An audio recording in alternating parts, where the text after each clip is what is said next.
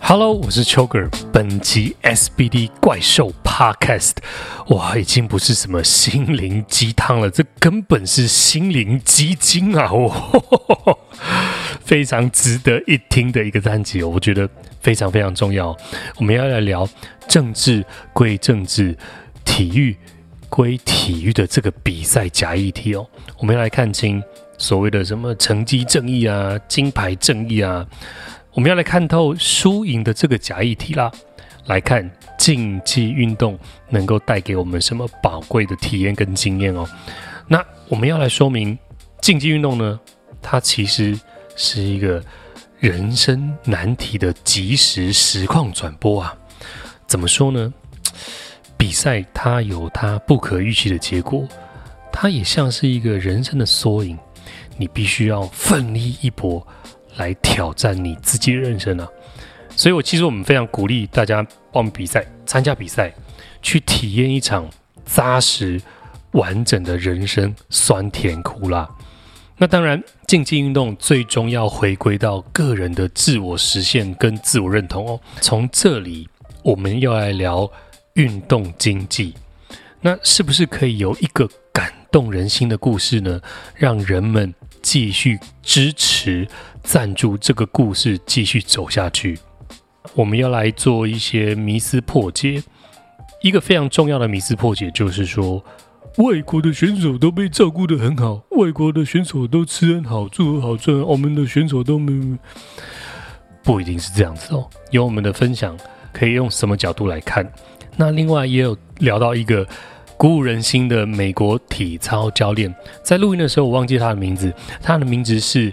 Valerie Condorsfield，一个美国女子体操的女教练哦，她是美国西部一个 Pac-12 太平洋十二校联盟的，她连续获得了非常多年的 Coach of the Year，然后她最后获得了一个 Coach of the Century，世纪最伟大的教练。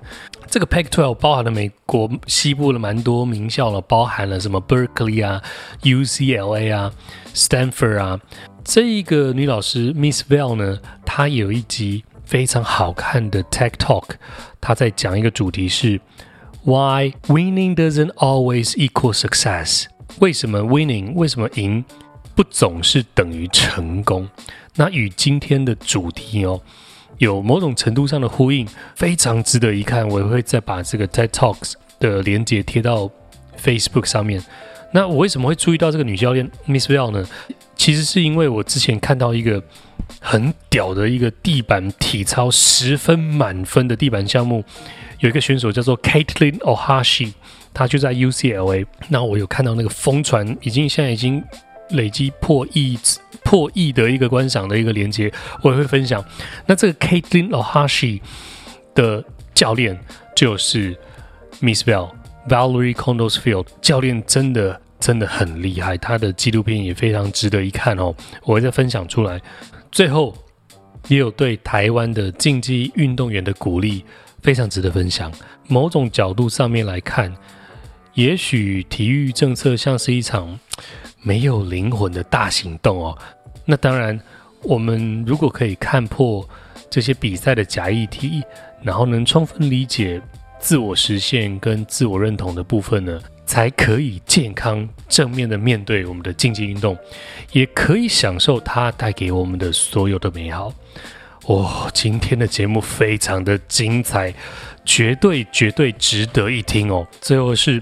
本集节目书商没有赞助，但是非常推荐由何立安老师所著作的《抗老化：你需要大重量训练》这本书哦。《抗老化》这本书，这本书除了在讲抗老化背后的科学概念之外，也聊到非常多的典范转移哦。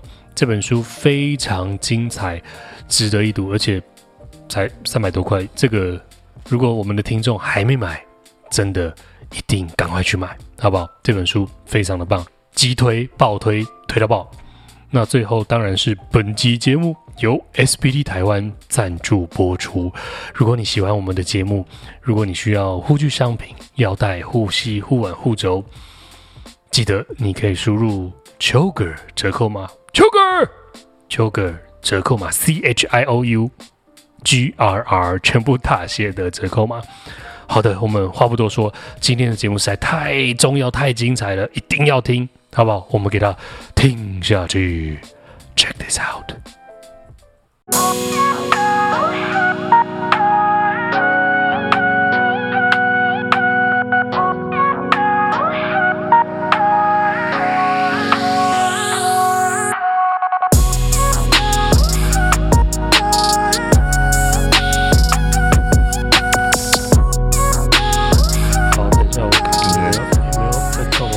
当当，好的，刚刚聊完体育课，我们要跟老师聊另外一个主题哦，就是体育课的延伸了，嗯，也就是它的本，应该是说延伸也是源头，就是竞技运动。对，因为竞技运动刚刚有聊到，它是一个早期的外交手段。对，坦白讲，现在也是啦，对不对？都是，都是，一直都是。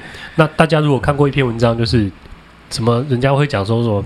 体育归体育，政治归政治，但其实一直以来，体育就是政治啊。没错，对，它就是本来就是国家跟国家的竞争嘛。嗯，所以一定就是政治的一环。对对，对，这个我们就不要泛政治化的继续往下聊。我们要讲的是竞技运动这一块，我们也可以怎么样去解析它可以带来的。对，好，对，没错。如果真的要体育归体育的话，那我们现在讲的可能你会有兴趣啊。呃，体育这个东西哈、哦，我们看到它是一个“育”字，它是 physical education，哦、那它是一个 education。这里面呢，我讲一个小小的插曲哈、哦。我在春田读书哈，在美国 Springfield College，我在那边读我的博士的时候呢，其实那时候呢，其实呃，体育系啊、哦，面对很强的一种转型压力啊、哦，为什么呢？诶，因为呢。在传统上，美国也是这样子的哈，在社会高度发展的过程中呢，哈，那其实体育的这种精神和价值，如果没有特别被彰显的话，很容易受到一般大众的轻视啊。那所以说呢，很多人就讲说啊，这个呃，就是什么人都可以当体育老师啦，哈，然后呢，或者是说体育课就是没干嘛啦，这样子哈，其实其实他们也会有这样的批评哈。那所以那时候呢，有很多的体育系啊，哈，它原原原来叫做 physical education 哈，但是呢，因为呢这个个 P E 哈，这东西呢，或是讲 Phys Ed 哈，他们的这个污污名化哈，所以很多科系呢纷纷改叫做 Kinesiology 啊。那其实你知道，凡是一个东西叫做 ology，就会变成一个科学哈。所以呢，那 Kines 哈 Kinesiology 呢，就是变人体运动学。所以你现在看到很多科系，体育系你找不到 Physical Education，但你打输入这 Kinesiology 就找到了哈。那那时候呢，其实呢，就有人春田呢内部有一些激烈的讨论，就说呢。我们呢，要不要也来改个名呢？好，这样子，那可是呢，大家就反对，为什么呢？坚持体育是一种教育，所以 physical education 看得到 education 这个字，kinesiology 看不到。所以你要叫做运动科，我们研究完全一样东西，博士等级的运动科学研究都一样，但是呢，我们坚持要叫做 physical education，不惜有人对我们误解。那我想这是春田很屌的地方，嗯、我就是我就是不管，其实有很多很多的思想啦，其实是在，呃，我受到春田的影响蛮大的哈，所以他们就是不买账，嗯、就是这种个性哦，这个学校的性格哈，百年来哈就是坚持自己想做的，我管你市场怎么走，我就是我就是逆着市场啊，我就是坚持，全世界都没有人讲这个东西的，我就是还要讲下去哦，这样子。有有。厉害厉害厉害！Physical education 它会叫做 education，因为呢，它其实是一个非常重要的教育手段哦。嗯，所以我们来厘清一下哦，叫做体育呢，其实就是一种教育手段。那里面呢，它会用到我们刚刚讲的健康知识、哦，人体运动学、哈，肌力体能训练，是当然也包含了各单项的，这叫做竞技运动。竞技运动，sport 哈，我们这就分成运动运动哈。但是你在家里呃，这个扫地也叫运动哈，我起来运动一下这样，然后呢，去叫打球也是运动，其实不一样，一个是竞技哈，一个。是一般日常生活的身体活动。是，那 sport 呢，就是叫做竞技啊，嗯它就是有竞争成分的。那我想说，有竞争成分跟没有竞争成分，其实它有一个非常非常重要的教育意涵在背后。嗯，我们现在只想到的是说，对有竞争成分了拿金牌啊，台湾之光啊，好像台湾很暗一样，处处需要光。对，超级暗。那就是好像我们活在一个很暗没有灯的地方呢。所以说，每一个人只要稍微有那么一点怎么样赢了谁，我们就要叫他台湾之光。之光。其实呢，这这个可以放下。下了啦。坦白说哈，那我们来讲一下说，那竞技他们他们是是好的意思啦。对对对，还是还是开心的。我们开玩笑，我们开玩笑，对，不按一点都不按。对对，我说我跟你，你可以开心的讲这件事情，但不要去当反正怀着愤恨在那边讲说我们需要台湾之光这样。哦，那时候就不要，真的真的不用那么悲情哦。体育是很快乐的事情。那不过我们看一下说，那我们讲的教育意涵在哪里呢？其实竞技本身哈，嗯，那个输赢是假议题。为什么呢？你说这比赛就是要赢啊？对，你要努力求胜，但是那个输赢本身其实是假议题。为什么这样说呢？啊，其实呢，竞技运动，嗯啊，在最初人类社会里面，它扮演了一个非常非常重要的角色，就是人生教育。对，嗯，你没有一个科目可以叫做人生，你就叫国语就学国语嘛，英文就学英文嘛，数学就学数学嘛，哦，所以呢，你学的那都是都是都是学科。那你有什么东西可以让你理解人生呢？我说人生怎么会是一个课呢？那我要弄一个人生教育，然后人生第一课啊，呃，你会出生，好，那那第二课呢，你会长大啊，这样子，然后呢，再来你长得够大了，你就会有别人出生，好，这样子，哦，那这这不不是，就人生哦，其实是这样子。我们每一个人呢，生下来以后呢，你都获得了一个。短短的一生，说短不短，说长也不长。好，那呃，这个人生里面呢，会发生很多事。嗯，我们知道，我们人生终究会有结束的一天。嗯，但是呢，所以我们人生其实只是取得了一个活着的过程而已。啊，但是这个过程里面发生了什么事呢？对于我们每一个卑微的生命个体来说，都很重要。嗯，那人生这种单线进展，逐渐迈向死亡的那一天，哦，这上面的迂回之路呢，其实有很多东西，你会希望。可以做得好一些，在你人生呢会有美满幸福的感觉。你会不希望犯一些你会后悔的错误哦。那所以说，人生不是一件简单的事情，它充满了不确定性，而且有些时候你努力不一定成功。然后呢，有些时候呢，你呢不一定知道现在自己做的事情跟你的未来有没有关系。所以，人生其实是一个充满挫折、充满混乱、充满了吊诡现象的一段过程。嗯嗯嗯。那在这个教育的这个角度来看呢，我如何让每个小孩子啊，或是每一个各年龄层的人哦，用一个非常短的时间来学人生这回事？嗯嗯嗯。你会发现学人生很难，因为你告诉他答案，他也没有体悟。他没有体悟，他也不会相信。然后呢，你告诉他说，那就是这样，就很乱了。他说，哦，好了，很乱，很乱，那又怎样呢？这样子，所以他没有得到任何的知识和技能来面对人生。我说的不是说你是否有什么可以谋生的技巧，我说的是处理人生事件的一种技巧，嗯，工具、态度和观念，嗯，这个东西很难教。那怎么办呢？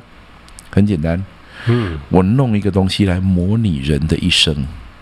然后让你在里面为自己的一生奋斗，然后呢，给你一个不确定性的结果，你得要奋斗到底。然后最后在它结束的时候，我们回头来思考一下，你做对了什么，做错了什么，最后得到了什么。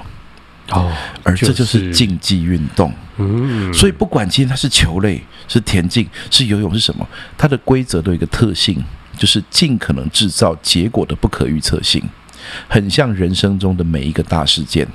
哦，制造一个结果不可预测性，所以呢，这个球是圆的，篮筐很远，然后呢，对手会来阻拦你，然后你有一些队友可以帮忙，有没有很像人生？哈，但是呢，当这个竞争越来越激烈的时候呢，这规则处处把一些可以制造笃定谁就一定赢，谁就一定输的成分把它抹除掉。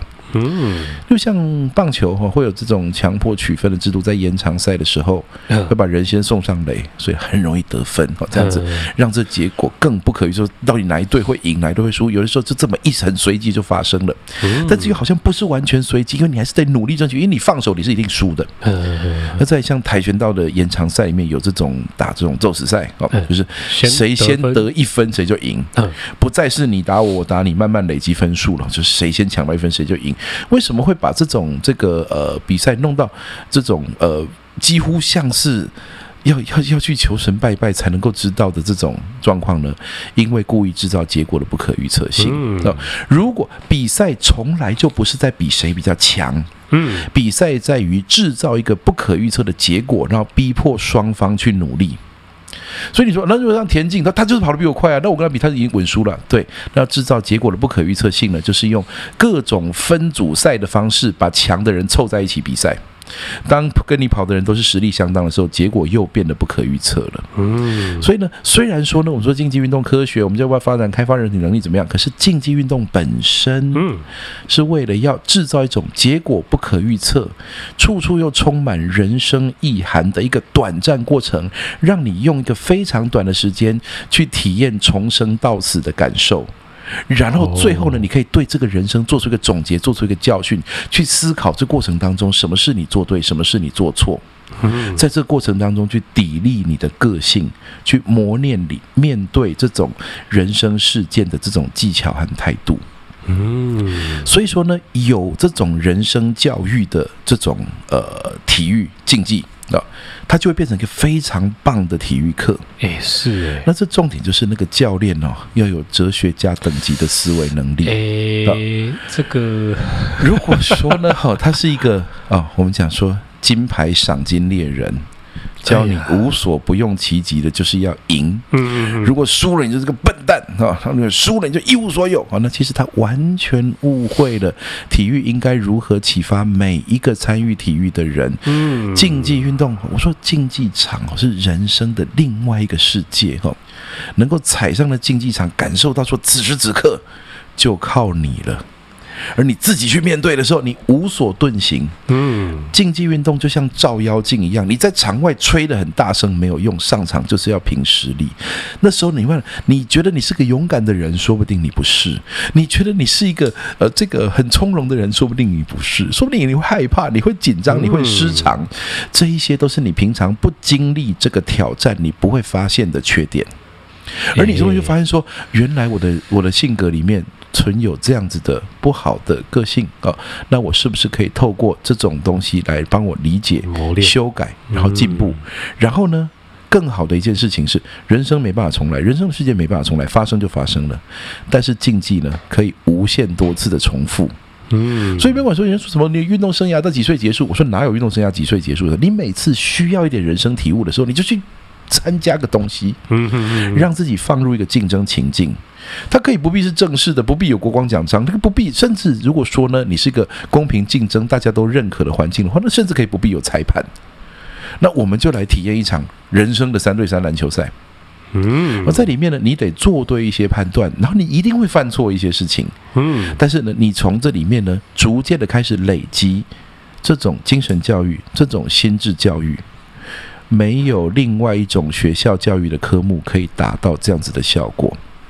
它又快又切身。你说为什么一定要用体育？我下象棋可不可以？像有某个程度上可以哦，但是呢，有身体的参与，它会更切身。因为身体动起来，那种情绪的起伏、紧张、心跳加速、呼吸急促的那种过程，还有你肌肉用力，用力到没力，没力突然间休息一下又有力，那种反反复复的那种奋斗，那就是人生。那最后呢，你一定会得出来一个结论，就是。我常常讲这句话，我甚至会把它写在书里面哈。就人生不可预测啊，人生就像运动比赛一样，结果不可预测，而你唯一的选择是奋斗到底。嗯，那所以说，就像这样子，终于你从身经百战过后的选手生涯，砥砺出了这个个性。其实呢，整个社会啊，任由你通天遁地，为什么？因为呢，所有的人生情境、人生难题，你都预演过了。嗯嗯嗯嗯，你当然还是要扎扎实实面对人生的有血有泪的人生。当然，但是呢，因为你练习过了，嗯，你也哭过了，也笑过了，也痛过了，也重新站起来过，东山再起已经变成习惯的时候，嗯，我们已经培养出一个能够健康成功的面对人生的。社会新鲜人，嗯，所以我说，这其实是学校里面会安排体育最重要的一个意义，就是没有别的科目可以达到这种人生教育的效果，而体育呢，透过每一次的比赛，每一次的竞技，用每一次的比赛里面发生的事件来做分析、来讨论，可以让人学会说，你没有太多的机会做决定。而你做的决定要承担它的后果，而这后果可能是错的，可能这决定可能是错的，后果可能是烂的，你只好就着你现在所得继续往下一步走，嗯，继续的试试看，那下一步怎么样把它把它矫正回来？你要纠结在过去的错误上面裹足不前，还是你要勇敢面对下一刻发生的事情，把它赢回来？嗯，这一些呢，就是如果你。你你用讲的，你把它写成格言，你写成网络，你做成贴图，当然偶尔可以感动人 一秒钟。鸡汤对，哦，那是酸辣汤，好这样对。但是如果说它是一个你经常性的会在竞技运动里面复习的东西，嗯，这种关头你很怕，但是要稳住；这种关头你很兴奋，但是要安静下来。嗯，这种关头呢，你不确定，那你要怎么样去？把握住你确定的事情，嗯，所以竞技运动里面这种东西出现频率超级高的，高的不得了。你看一场柔术的竞赛，你你扭我，我扭你，我们突然翻过来滚过去，我进攻你哪里，防御哪里，突然间你反手围攻，这种过程当中都是人生的这种力量在人生的角力，嗯嗯嗯嗯嗯嗯，而没有一个东西比竞技运动更快更快教会人这件事情。哇！所以我就说呢，我们虽然我们很重视竞技，可是重视错东西了。我们这种金牌正义，我说你讲那么干嘛？成绩拿出来再说啊？怎么样？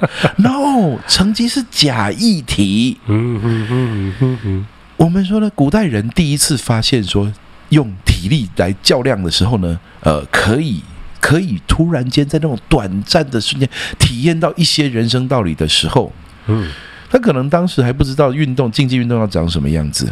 嗯，我所谓的优秀选手，其实呢，他不过就是在某一时某一刻最符合竞赛规程的那个人而已。是是，可是实际上呢，胜负这个呃东西，它能够引导的教育意义是属于所有人类的。嗯，所以每一个人只要把自己投入一个胜负情境，全心全意的去拼，然后呢，不计输赢的全力求胜。然后最后呢，得到一个赢或输的成果，就赶快把整个记忆好好的重新思索万味。一场比赛可能可以让你回味好几年，但回味的可能不是什么哦，我打到他的好爽这样，不是，是回当中我在里面做对了什么事，做错了什么事，那种被人家重击，突然间愣住的感觉。嗯，你会发誓你在人真实的人生里面绝对不容许它再发生一次。千万不可以愣住，愣住就被打。我就这样子，所以呢，你要顽强的、猛力的求胜。然后有时候你就觉得哦，赢得太爽了，结果突然间来个大翻盘，自己是被翻盘的那一边，那表示什么？表示不可以太骄傲嘛，表示不可以太疯狂嘛，表示不可以说哦，以为自己稳赢了，然后就在那边大鸣大放了，然后结果就就就大翻车，对不对？就大翻船。所以说呢，这些东西呢，都是教育。嗯，我们平常会把它当成格言，然后呢用来考纸笔考试。然后你说，呃，下列哪一种态度是正确的？一，胜不骄，败不馁；二，我根本搞不清楚。二，公平竞争；三，要帮助弱势；四，要打裁判。哦，当当然是字嘛，当然不行嘛。不，这种东西你考成选择题，说实在的，是字就答得出来，但他体验到了吗？嗯，怎么样把人体验了？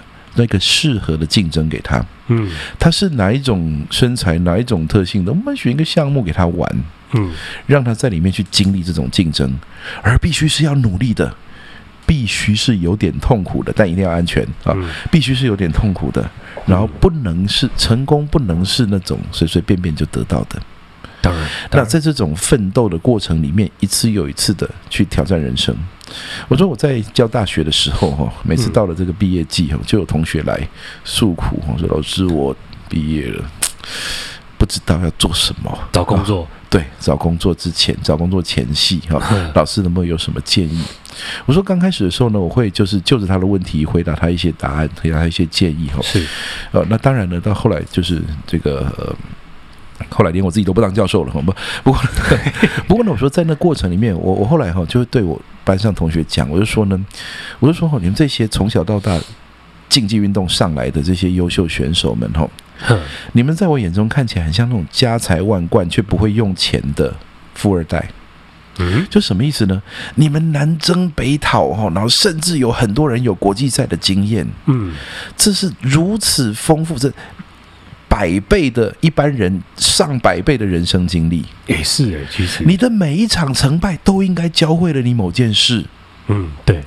而你呢，这种身经百战里面，你没有得出一点点面对未知挑战的这种心得，反而在毕业的时候像个弱势团体一样说：“老师，我这辈子呢 都是呃这个帮国家比赛，可是呢在最后呢国家就把我一脚踢开，我现在不知道做什么，我觉得国家欠我。”那你得到了最重要的人生教育了，一般人根本没有机会去经历这些事情，结果呢，在这过程中。没有人引导你，你说你入宝山而空手而归了。哎呀，这里面有多少的经验可以让你遥遥领先一般的？我们讲说，虽然众生平等了，但是还是有凡夫俗子跟人中龙凤的差别。这而这不发生在什么血统，这发生在人生经历。而你居然拥抱着这样子的人生经历，然后觉得自己一无所有。这是非常可惜的。什么样的情况下会让你入宝山而空手而归呢？就是整个选手养成的过程无视于这一些精神心灵教育的东西，以至于他就只知道赢，赢了之后呢，他就有特权，他可以不用上课哦，他考试呢零分，老师也会让他过，然后呢，他可以呢有加菜金，然后呢，这个他如果说打架了，校长会帮他瞧事情哦，就是就是用比赛奖金呃，比用比赛成绩来换取各种大小特权，那他。当然什么都没有学到，那当然他出社会觉得说呢，哦，我最后没有奥运金牌，说你不给我终身俸，那我现在什么都不能做，那我出来之后，那这只好只好作奸犯科，所以都是这这个社会对不起我。哎呀，no，整个体育教育从一开始，嗯，很可能就犯了一个错误，就是没有灵魂的大行动，没有灵魂的大行动，导致了家长不放心让小孩参加运动，因为很多的运动选手会这种。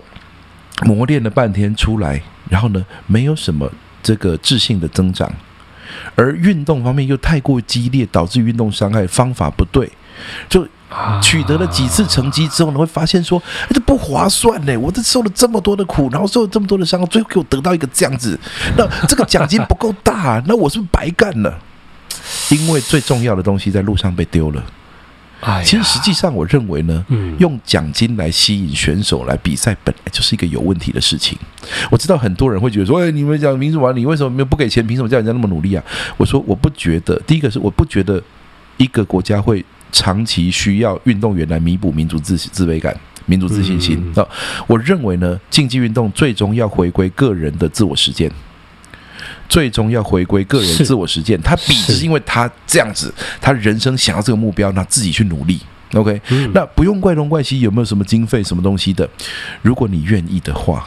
你就去经历这件事情。如果你要等别人付钱给你才要比的话，你本来就是个打工族，那去打别的工，搞不好赚的还比较多。嗯嗯嗯。所以如果说呢，你真的是认同自己的自我认同的话，那你呢应该要用用你的故事去感动人，然后让人呢支持你的故事，想要继续看这个故事往下走的人来赞助你。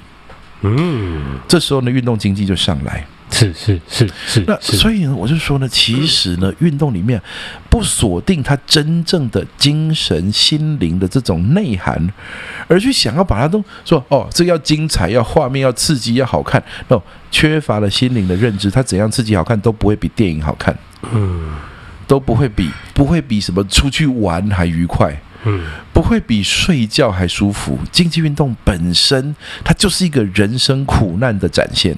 嗯，而他教会你的就是，他是职业运动在一般民众眼中展现出来的，除了高超的球技和傲人的体能之外，其实真正是什么呢？就是人生难题的即时实况转播。你看这些实力一样强悍的人，在同样面对人生难题，就是你要赢我，我想赢你，然后呢，然后你该如何的？像我刚刚讲的，比赛开始了，做对每一件事。处理好每一个错误，坚持到底，然后接受那个不可掌握的结果。嗯，这是人生从生到死的一个历程的最精致的及时展现。那这种东西就会感动人，那体育就开始有价值。所以我说，其实体育老师应该要是学校里面最体面、最重要、最受学生这个青睐。而且也最能够帮助所有其他人的人，嗯，体育老师就是这样的人物，而不是什么呢？我把你教会，然后你说那这个这个，所以你可以当选手啊。如果你不能当选手，那我把你教烂一点，或者你随便就好。要不然的话，再这样子啊，我也不想上课，不如你就玩一玩好了。这样子，其实呢，你的专业和你当年热爱运动的时候的那个热忱，不应该糟蹋在这样子的上课方式里面。哎呀，这个真的是大开眼界，让我完全对竞技运动的看法不一样哦。对，跟各位分享我自己，比如说我们在求学的时候，老师教我们的单项竞技运动，但是并没有教我们去体体会这个酸甜苦辣跟胜胜利的甜蜜跟失败的挫折，他没有教我们这一段，他只有让我们。自己去看那个结果，他没有去引导。比如说我跑得很慢，嗯，就跑，比如说八百，好，最后一名，嗯，就这样，拜拜。嗯，然后我当然自己就会避免未来再接受这个八百公尺的挑战，对，我就去闪。对，他并没有让我知道说，其实这是一个没错小型的人生哦，没错，你要你要慢慢跑，还是你干不要最后一名，然后最后你不是最后一名。嗯或者是你可以跟自己的挑做跟自己以前的自己挑战，对，对自己有没有进步？那这个，如果我们用这个比较好的人生观点来看竞技比赛，再去往外解释，比如说刚刚老师有提到了，为什么我们要必须用国王奖金来吸引选手去拼那个金牌？对，这个我个人没有特别的意见，但是我可以给大家一个参考，比如说世界大赛，其他国家。你去问英国、美国、巴西这些选手，我都很熟，熟到会聊说：“诶，你们出来是国家补助机票、食宿，还是有奖金可以拿吗？”没有，对，完全没有，对，全部是自费机票、住宿，然后也没有奖金，他就是赢了就是带着金牌走，对，带着这个世界冠军荣耀走，对，甚至呢，我认识英国队的有几个漂亮宝贝女生。有一个叫 Jordy 的，我记得很清楚。那时候我觉得，哇，这女生好漂亮，就又又有力量，就是我喜欢阿斯耐心的。你就特别查一下，发现，对对，就是阿斯耐心。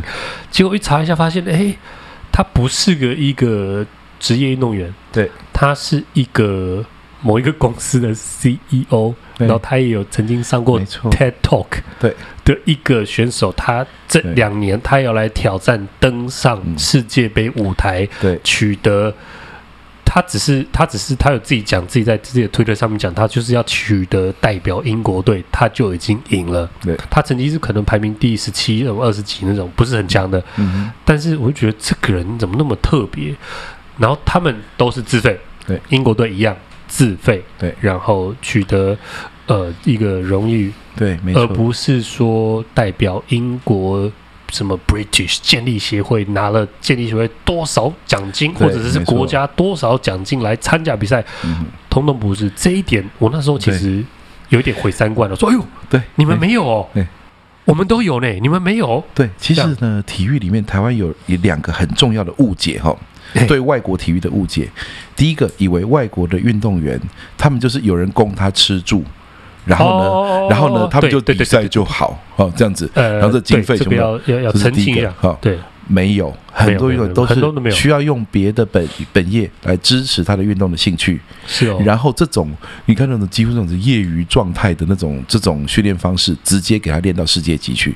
对，这个非常多，所以你等待别人把你照顾好，你才要拿出表现的，没有机会，在国外是没有机会的。对对对对，对。我还记得我以前有一个朋友，他是他打进职业格斗，哈，那是职业格斗选手，那现在已经小有名气哈。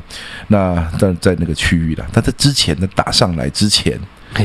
住在拖车里住了不知道多久，哦，对，所以呢就打零工哦，打体力的零工，帮人家这个呃整理啊，哈，敲敲打打啦，做的木工那些都，然后呢赚了钱就去练，啊练练就打，然后最后打变职业选手，然后现在有自己的训练馆，然后很多学生，是是是。而且我说，其实这是一个人生奋斗的过程。你说在那边抱怨说啊，没有人给我这个营养费，没有人给我薪水，没有人给我，没有人保障我月薪多少，我就不练。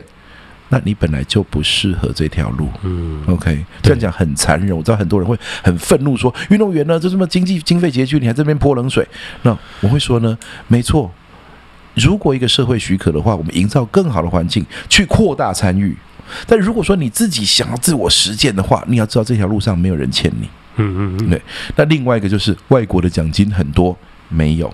没有，很多国家的奖金是很低的。我说，所以两大迷失：第一个，外国选手都被照顾得很好，没有；第二，外国奖金都很多，他得金牌就可以怎么样怎么样怎么样，而、啊、我们国内都很少，没有。我们其实甚至有可能，我们一个，我我我在美国上课的时候，跟人家讲说，那时候台湾的这个奥运金牌是一千万，然后我把它换算成美金，然后跟我的在上课报告的时候讲出来，如果老师停顿了两次，跟我重新确认两次，你币值有没有算错？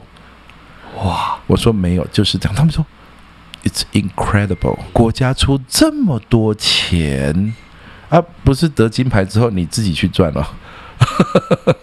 美国是哦，对，这个这个跟大家讲，就是这个台湾也是某种方面的独步全球。对，但是呃，我也必须为这一个体制来平反一下，嗯、因为我一开始听到，我也觉得哦，这么爽哦。但是想一想，就是想一想，哎，他们也不是说，因为先来后到嘛，对，先有制度，先有奖金，没错，选手努力，对，这个我觉得这个是一个正义的过程，嗯，因为他们觉得啊，就有奖金，我就要去拼啊，他拼到就我的呢，嗯。啊，我比你吃苦，那是我的，那个奖金就放在那边，这个制度已经定好了，嗯嗯嗯，所以后面的人就是，您不要把你干掉，然后我要去拿你那个奖金，对。就会出现了另外一种状态，嗯，就是会有一点资源排挤效应啊，或者是怎么样，那个东西设定已经行而有年了啦。你看，老师你说那时候一千万，现在两千万，对，哇，突然你给它归零，哇，这个也会翻掉，对对对对，不是这样了。制度上如何去进展？哈，我想这个一定是呃行政方面的问题，永远不简单。然后，对，那不过呢，我们可以。谈谈一个一个现象，就是呢，其实有的时候呢，这种全有全无的这种奖金哈，他劝退的人会比他劝进的人还多。全说全有全无的奖金，制度说你拿金牌就就有，如果没有拿到就没有。哦，winners take all。对，那像这种的劝退的人，可能比劝进的人还多。也就很多学生看，哇，要拼到那么远才会有一这个收获，在那之前是什么都没有了，那我先转行算了，我先改行算了。哦，劝退的人可能比劝进的人多，这是第一个。第二个哈，对，第二个其实呢是精英运动员哈，他主要的收入应该来自于喜爱他的群众。而如果说呢，我们的精英运动员是走入社会的，他的故事感动了很多人，他的技术启发了很多人，他变成这一堆人的英雄的时候，其实他做什么事都赚钱。以这个流量为王的年代，比当年还更容易，比早期更容易。所以说呢，我们认为说运动本身不赚钱，所以必须由政府来付钱。这个思维其实我们想说，它当然是一个方法，可是它可能不是唯一的，它当然也不是最好的。那我们说，当我们把钱投在基层，让大家广泛参与，大家认识同一种运动，大家大家都玩这个运动，参与这个运动的人非常多，聚沙成塔，那有两个效应会发生。第一个是金字塔底越大，高点越高，所以高手会自然浮现。嗯。第二个，这个高手本来就带着自己的支持群众了，你政府给他的钱，搞不好。对他来说微不足道哦，搞不好他从这个支持者那边能够创造的商业价值，可能远高于政府给的。我们看美国就是这个现象。是是是是是。那当然呢，会说啊，台湾不是美国啦，台湾政府这这个企业不要赞助啊什么？不，那是因为这几个东西的因果关系这样，不是说台湾企业不赞助哦，那就只是奇怪你不想出钱就叫企业要出钱，那不是很奇怪的事情。其实是为什么美国的企业会赞助？企业也不是傻瓜，为什么他要赞助运动英雄？因为呢，美国人已经早就通过了那一个运动是一种人生现实的展现的这个过程，所以他们在看运动赛时，他们非常的感动。那是因为他们认为那是一个真实人生的呈现，所以呢，他们的票价卖得出去。台湾的话，你办一个比赛，就算是很知名的选手来台湾比赛，我以前一个老师讲过，说你这免免门票，门口送便当都没有几个人走进去，因为他不感动。所以呢，体认运动的本质，让那个感动发芽。在台湾能够让人知道说哦，原来竞技运动是这种对人生的一种观察，一种感动。我可以把自己的人生的困境连接到这件上事情上面去，我就会觉得这个门票我花的值得。嗯。而当这种经济规模形成的时候，那竞技运动员不用政府来照顾。对。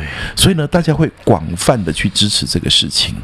哦。所以我们现在看到很多同学像舞女歌星。也很苦啊！他在练唱的时候也没人知道，他出片出了半天没有人理他的时候，政府要不要补助他？对不对？他要不要国光奖章？哦，你开了那个小巨蛋演唱会，从此以后国光奖章，照你要两千万还是要你终身俸？我们发现，在演艺界没有这种情形啊！你要钱你就自己赚呐、啊，嘿，对不对？嗯，那所以我就说呢，其实呢，我想竞技运动这边，我想可能讲一些不中听的话，跟大家原来的思维是不太一样的。好，那这个呃，有不不同的声音存在，我们当然绝对尊重。但是我想，我们这种想法也想要有一些人可以知道。好的，刚刚提到竞技运动啊，我觉得这个人生滋味，大家如果在小时候我们因为制度关系去闪避掉了很多挑战，而避开了一些比赛，诶，也许你用这样新的观点去看所有的比赛，竞技运动比赛，甚至是你现在去报名比赛，对，没错，诶，就挑战一下嘛，对啊。比如说下礼拜我们要去直播对接力比赛，说没有人叫你得金牌才能够得到体认呐、啊。对啊，你去那边光是我们讲接力比赛，对啊对啊，你看着那个号码越来越近，快要轮到你了。你看着那个重量怎么这么真实啊？可不可以躲起来不要上去？OK，那你最后终于走上去了，终于握住了，终于拉起来了，然后那个人生那个经验无可取代，真的真的，不管是大小比赛，那就是你真正经历过的东西，那个经验无可取代。对，非常推荐，因为现在呃，台湾现在目前解封了，蛮多比赛的，对，没错，很多人都报复性参赛，很棒棒，很多人 注意防疫，对，注意防疫，然后踊跃参加。OK，未来如果你听到这个节目，你开始对运动有兴趣，任何运动，嗯，它有竞技、有输有赢的这种，哎，挑战看看，把它视为一场。就是微短剧的人生剧，没错，看透输赢的假议题，然后去奋力一搏，取得你该有的人生经历。对，这个是哦，今天非常值得一听的重点哦。所以其他集不值得吗？哦，其他集当然更值得啊，对不对？我们还有讲酸辣汤。哎，最后我要提一个，嗯，一个一个，真的，我也觉得刚刚老师有提到，我稍微画了一个小重点，就是教练，哎。比如说，我看过一次 Kobe Bryant 在，因为他之前过世了嘛，Kobe 跟着他女儿直升机坠机，嗯，他有一次上一个 talk show，他说他带着他女儿的球队，他是他们的教练，去比一场区域性的比赛，嗯哼，啊，就输了，然后他们就觉得啊，很不开心，就哭丧着脸要走了这样子，然后呢，主办单位跟他说，哎，等一下，等一下，别走，别走，你们还有参加的 trophy。嗯，参加奖对，管你都用书拿着干什么？把它砸烂这样。然后 Brian 就是 Kobe 就 coach 大家说，这个千万不要砸烂，嗯、你就把这个 trophy 放在你们的教室，对，每天看着它，提醒你下一次就不要再看到它。没错，没错，对，他就有。真正的 coach 这群小朋友去体验了这场对输掉比赛该有的态度。我前几年在网络上一直在写这个东西，叫输经验教育，输的经验教育，对，非常非常重要的一件事情哈。那其实呢，这个这个巴西柔术里面流传一句话，好像是格雷西家族说的哈，说柔术里面没有输，你只有赢或是学。哦，也就是说呢，那个输就是一个学的经验，嗯，那学就是为了要变更好。哦，嗯、而且呢，输的经验特别强烈，我们人对负面的东西有特别强烈的情绪反应，嗯、所以呢，输的教训可以让你促成一个人进步的更快，好，但是输跟放弃不一样，你说啊，那我去我就烂，我就输，哎耶，我得到教训。没有？要努力努力到输掉那种痛苦的感觉，会促成后续的。报复性进步，嗯，对，这就是真正的教育意义。但是有一个前提，对，就是你要有一个观念不错的 coach，没错，帮你从书里面，没错，在在那个很悲伤或者是不太好的情绪里面稍微转个弯，告诉你，其实你在学习的路上，下一次你就化悲愤为力量，而不是放弃。像我就是，我就不要再跑了，我就跑不赢了，叫我干什么啊？对。对。呃，我其实经常被问到这个问题哈，就是怎样的怎样可以当一个教练？有人说，哦以前要当过选手，也要有成绩啊，然后那你就我说你要带过选手，你要带过怎么样？我说 no no no no，真正的重点是啊，那些都是附加价值，都是技能性的啊，但真正的重点是教练呢，他有一个人格特质，就是你靠近他，你就会开始自我成长。一个教练要能够促成他人的自我成长，这个才是教练。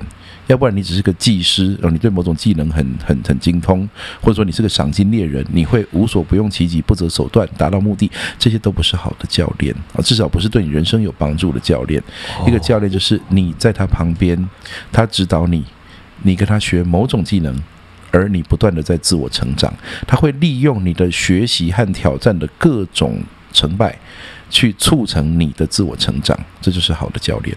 跟大家分享一个美国的一个传奇教练，嗯，呃，我忘记他名字，但是他是 UCLA 的女子啦啦队的总教练，嗯，他获选美国本世纪最重要的教练的一个奖，嗯哼，他是芭蕾舞跟音乐老师出身，好厉害，然后他就是老师你讲的那个特质，嗯，他会去 leading 整个。呃，学生去鼓舞学生，嗯、了解学生，再透过其他专项的教练，嗯，他是当那个总教练的角色，去带领 UCLA 的很多学生取得全国大赛的冠军。嗯、他有一个非常好看的纪录片，我再分享给大家看。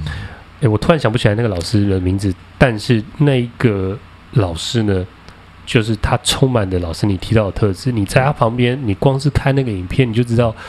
原来它不只是 coach 你这个专项转圈，或者是怎么样落地积分，它带给你的是一个胜不骄败不馁这种其实以外的这种。除了胜负是假议题之外，其实各种竞技的规则都是假议题，那都是为了促成你去模拟扎扎实实的经历一次模拟人生经验。